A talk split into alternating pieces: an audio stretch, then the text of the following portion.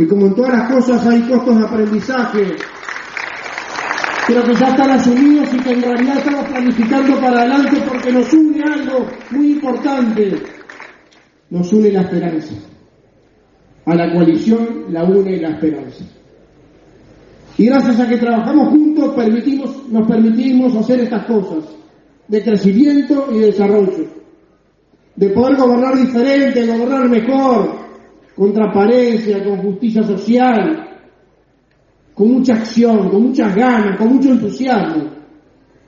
Que cada uno pueda tener a veces un matiz si es verdad, sí. Vaya si no lo tienen otros, ¿no? Que se andan tiroteando todo el tiempo.